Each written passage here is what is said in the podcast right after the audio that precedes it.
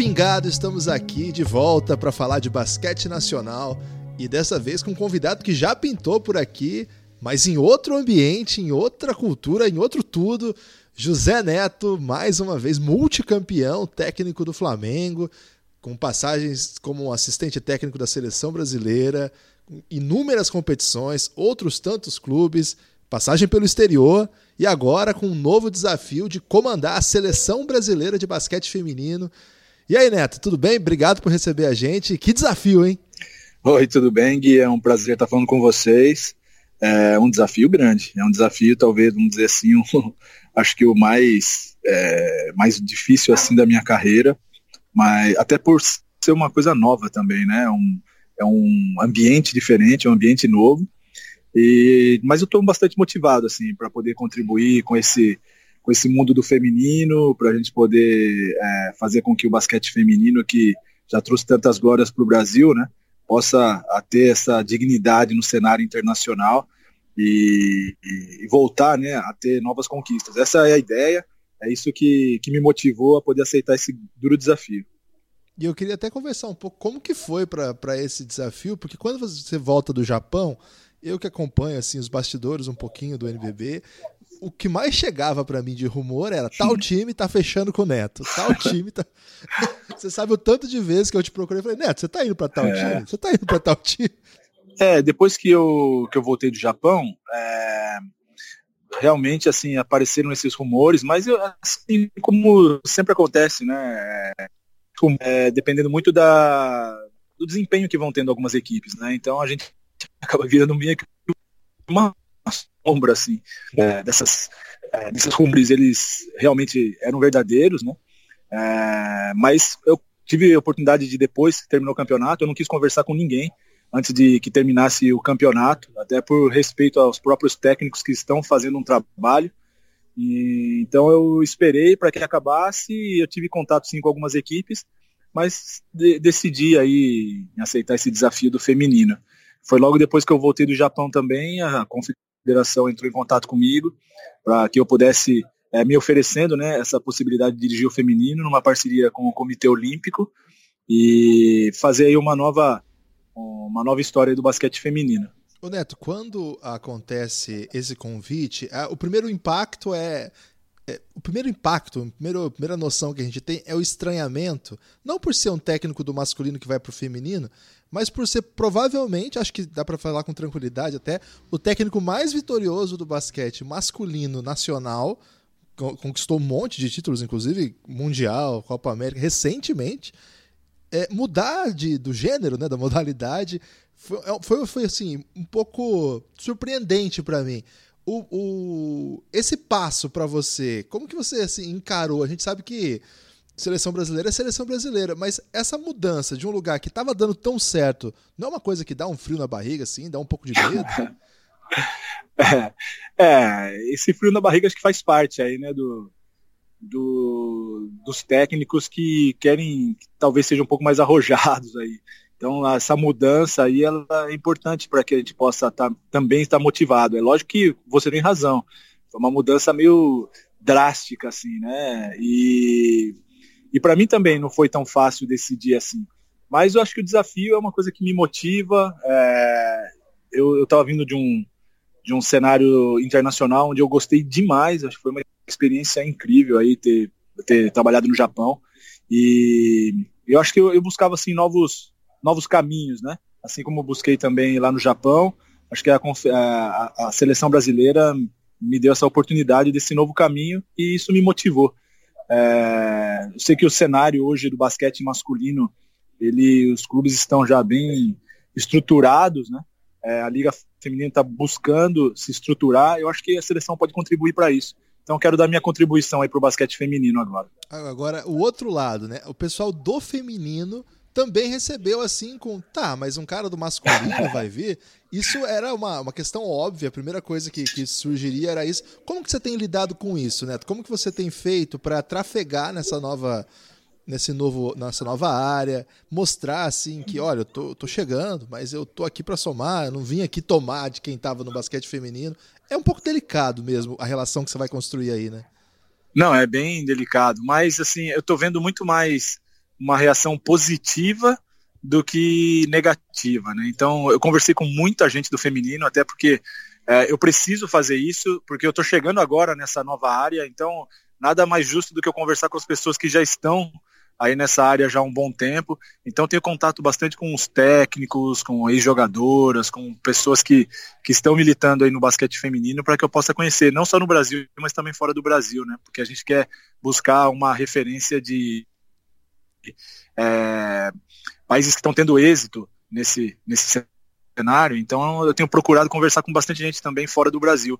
Então a, a reação é super positiva, acho que para o basquete feminino é, foi uma surpresa, lógico, alguém do masculino né, chegar. É como você falou, é que é, é, uma trajetória muito recente, né? Não é uma coisa que eu estava muito tempo parado e sem é, ter conseguido é, trabalhar nesse cenário do, do masculino e migrei para o feminino. Não, é uma coisa que estava vindo já de de bons, de, de, de, bons trabalhos, né, de, de referência até no, no cenário masculino. Agora eu quero transportar esse trabalho, não é nem só a minha pessoa, eu como técnico, mas quero migrar com esse trabalho para o basquete feminino. E é lógico, é muito importante ter esse, esse contato de pessoas que já estão militando para que possam auxiliar e a gente poder é, direcionar um melhor caminho. Ô Neto, é, ainda nesse tema, a gente tem no Brasil, em outra modalidade, é uma experiência muito interessante com, com, com, essa mudança de técnicos que são o Bernardinho e o José é, Guimarães, que, poxa, eles treinaram os dois com êxito, né? Os dois, tanto é. masculino quanto feminino. E o jogo, assim, eu não entendo muito de vôlei, é, uhum. assisto muito pouco, mas eu sinto que tem diferenças drásticas. No basquete também, aí a gente acompanha mais, a gente vê que é um jogo muito distinto, evidentemente não poderia ser diferente. Agora, nessas, nessa questão de ajustes táticos, a diferença do que você trabalha com sistemas e o que você vai encontrar agora é gritante ou não? É, embora seja tenha suas diferenças, muitos conceitos são ainda aplicáveis. Como é que você trabalha nessa questão já dentro de quadra ali, os movimentos, a parte tática do jogo? Não, muitas coisas diferentes, né? Você tem muita razão no que está falando. As coisas são bem diferentes. É, por tudo, né? Por uma questão física, por uma questão é, até de, de é, hábitos mesmo, né? Do masculino e feminino são bem diferentes. E no, feminino, no masculino se resolve muito fisicamente, né? As coisas com intensidade, força. O, o feminino a gente vê que tem mais uma, um apelo tático, vamos dizer assim.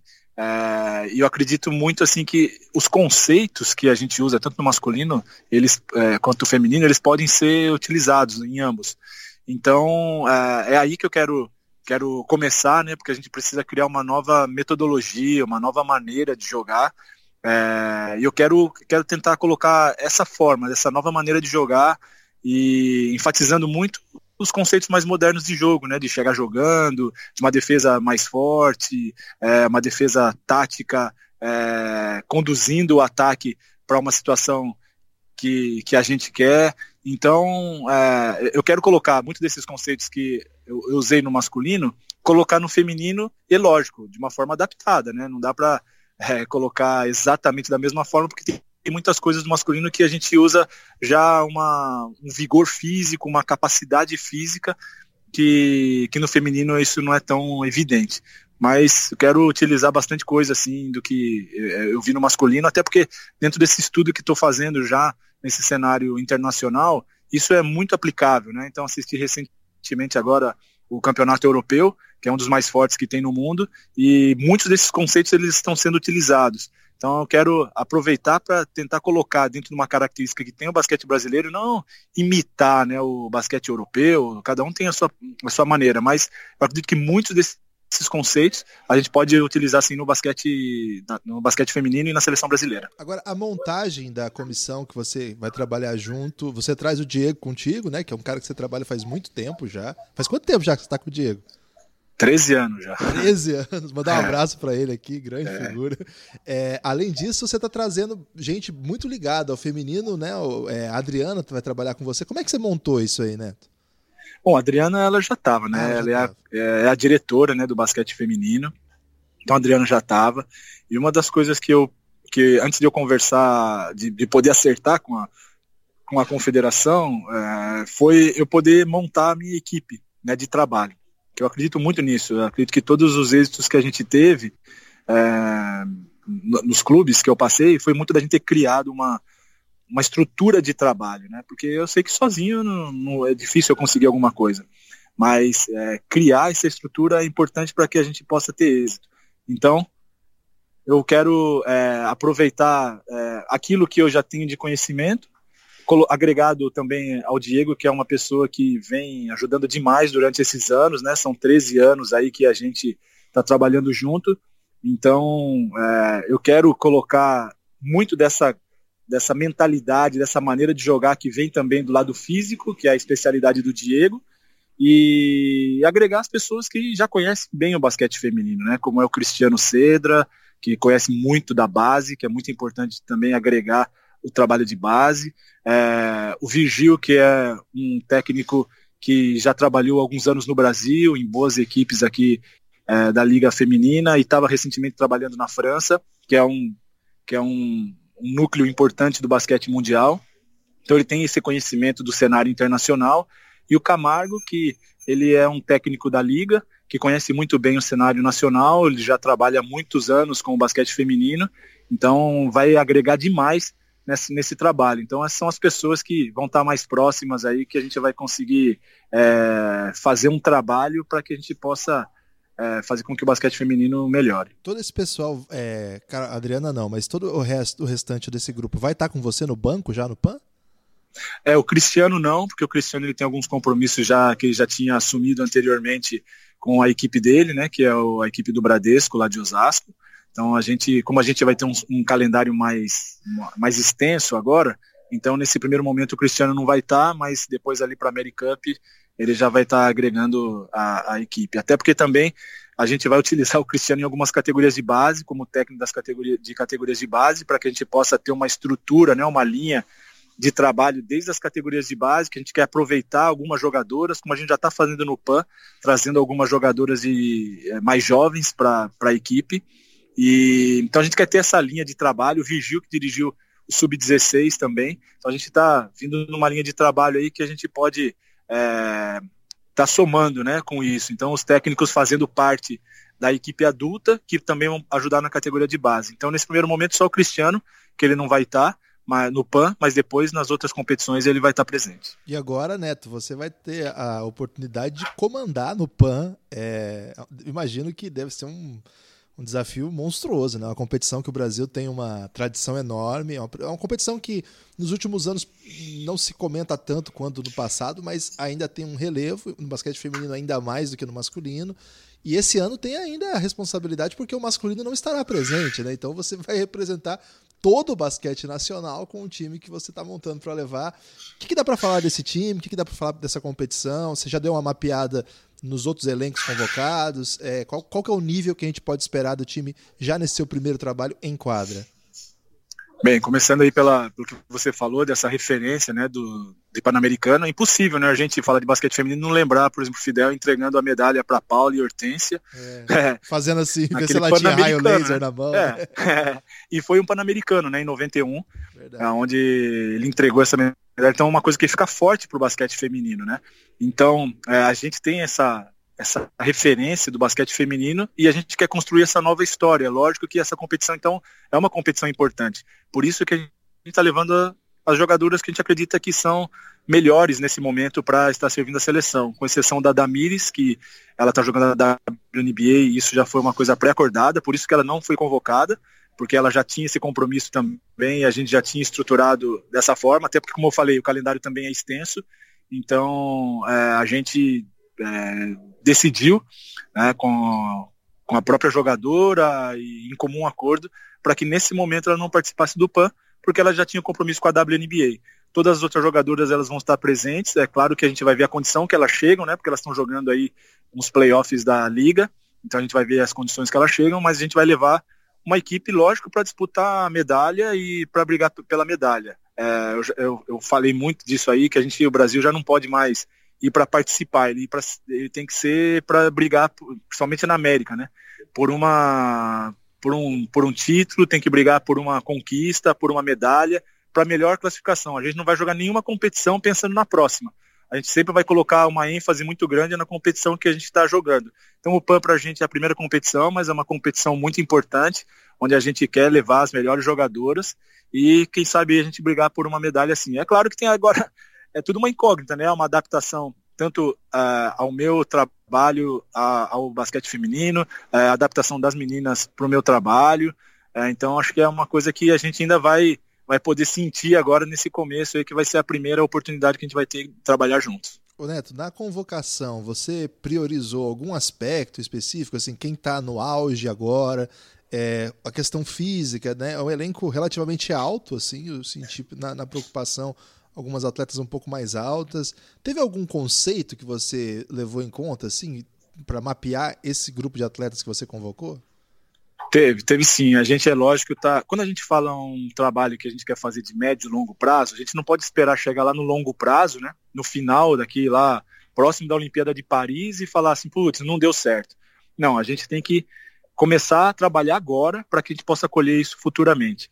E isso a gente está começando a fazer agora. Então tem eh, nessa seleção a gente está procurando colocar jogadoras que tenham um perfil de um cenário internacional, né? Da, da, uma referência que a gente quer ter do nível internacional. Então, é lógico que é, a gente vai procurar estatura, a gente vai procurar o que a gente pode utilizar de conceito de jogo, da característica da jogadora brasileira, é muito importante. E é lógico que tudo isso também relacionado a, se eu quero colher isso aí num, num futuro né, de médio e longo prazo, eu tenho que pensar nos jogadores que podem estar lá nesse momento. Então a gente está chamando algumas jogadoras jovens, tem muitas jogadoras que estão jogando nos Estados Unidos, mais de 40 jogadoras de 16, 17 anos, até 20, 21 anos, que estão jogando nos Estados Unidos, que elas poderão, que elas vão estar presentes agora e a gente vai fazer uma mescla das jogadoras mais experientes, claro, para agregar essas jogadoras jovens e essas jogadoras que vão estar possivelmente aí nesse futuro que a gente quer estar é, tendo êxito.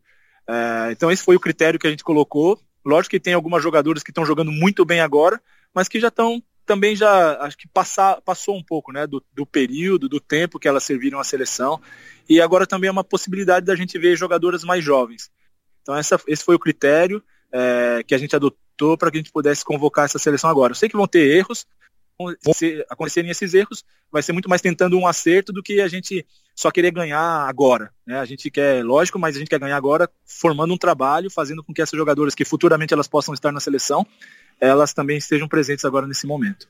Ô Neto, e logo na sequência você tem a, a Mary Cup, né? Que é o equivalente da Copa América do masculino, mas é um pouco diferente, é isso? É, é, é bem parecido, né? Na verdade. Ela é a primeira, vamos dizer assim, a primeira parte do pré-olímpico. É, porque o pré-olímpico ele vai se dividir em três partes. É a Mary Cup, que classifica para o pré-olímpico das Américas, e depois desse pré-olímpico das Américas, que vai classificar para o pré-olímpico mundial. É um caminho super difícil, Agora a classificação ela não vem mais da América, né? A classificação para a Olimpíada não é só da América, a classificação da Olimpíada é pro é, é, é realmente pro, pelo é, é pelo pelo pré-olímpico mundial. Então a gente vai ter que ir lá na frente para classificar para a Olimpíada disputar a vaga com seleções da Ásia, Oceania, da África e Europa. Então é um caminho muito difícil, mas acredito que se a gente fizer, se tudo der certo aí da gente encaixar esse trabalho, a gente conseguir sim brigar por uma dessas 12 vagas lá na frente, mesmo sendo num cenário mundial. É, a gente vai começar a fazer isso agora, mas essa AmeriCup é a primeira parte, né? Ela é importante. Não adianta a gente pensar lá no pré-olímpico mundial se a gente agora não começar esse trabalho pela AmeriCup. E o seu contrato até quando, Neto? Então, essa é uma coisa que está bem aberto ainda, a gente ainda está discutindo bastante sobre isso. A ideia é que seja um, um contrato de médio, longo prazo, mas isso é uma coisa ainda que está sendo bastante discutida. Eu vou estar tá trabalhando com esse foco. Se isso realmente vai acontecer, eu não sei, mas é, a ideia é essa e eu estou trabalhando com esse foco, da gente poder fazer esse trabalho a médio e longo prazo. Pô, legal. Neto, queria agradecer você por ter dado essa entrevista aqui pra gente, focada mesmo nesse novo desafio. Tem tanta coisa que a gente podia conversar, mas eu acho que é meio injusto trazer o técnico da seleção feminina e ficar aqui perguntando de masculino, da, da, história no Japão. Outro dia a gente faz um só sobre o Japão, deve ter sido bem louca a experiência. Ah, é bem, é... bem interessante, cara. É um, é uma, é um lugar para para poder. A gente tem muita coisa para contar sobre basquete, sobre estrutura de esporte. É, muito interessante mesmo. Espero que a gente possa ter essa oportunidade, que acho que vai ser bastante útil aí. Vai ser a primeira vez que eu vou falar sobre isso, viu? Porque até agora, desde que eu cheguei, ninguém perguntou nada sobre isso. De, depois da American Cup eu vou te trazer aqui se você contar essa história. Pode ser ou não? Claro, combinado. Fechão, a gente já, já fala sobre isso. Então tá, queria agradecer mesmo, é, desejar toda a sorte do mundo. Eu sei que você trabalha muito, então é, quanto mais trabalho, mais sorte tem, né? É, eu acredito muito nisso também, Gui. E ó, eu te conheço faz tempo, é, sei o quanto que você trabalha. Então, assim, quando surgiu esses primeiros rumores, é, eu torci muito para que desse certo, porque eu sei que a seleção está em boas mãos. É, e, poxa, aqui no Café Belgrado, aqui no Pingado, a gente vai acompanhar muito de perto, não só por, por, evidentemente ser a seleção brasileira, mas acreditar que você pode fazer um grande trabalho e torcer muito por você, viu, Neto? Obrigado aí por ter aceitado o nosso convite para vir contar essa história e boa sorte, obrigado mesmo. Valeu, Gui, obrigado, obrigado pela oportunidade. E como eu tenho falado aí, é assim, eu tô começando uma nova história, né? É, apesar de ter ganhado bastante coisa aí no masculino, no feminino ainda não ganhei nada, né? Então tô construindo também essa história agora no feminino. Então tô começando zerado aqui no feminino e agradeço demais aí pela oportunidade de você poder é, me permitir falar sobre as ideias, sobre a, as propostas que a gente tem de trabalho. Valeu, Netão. Forte abraço. Valeu, abraço, Gui.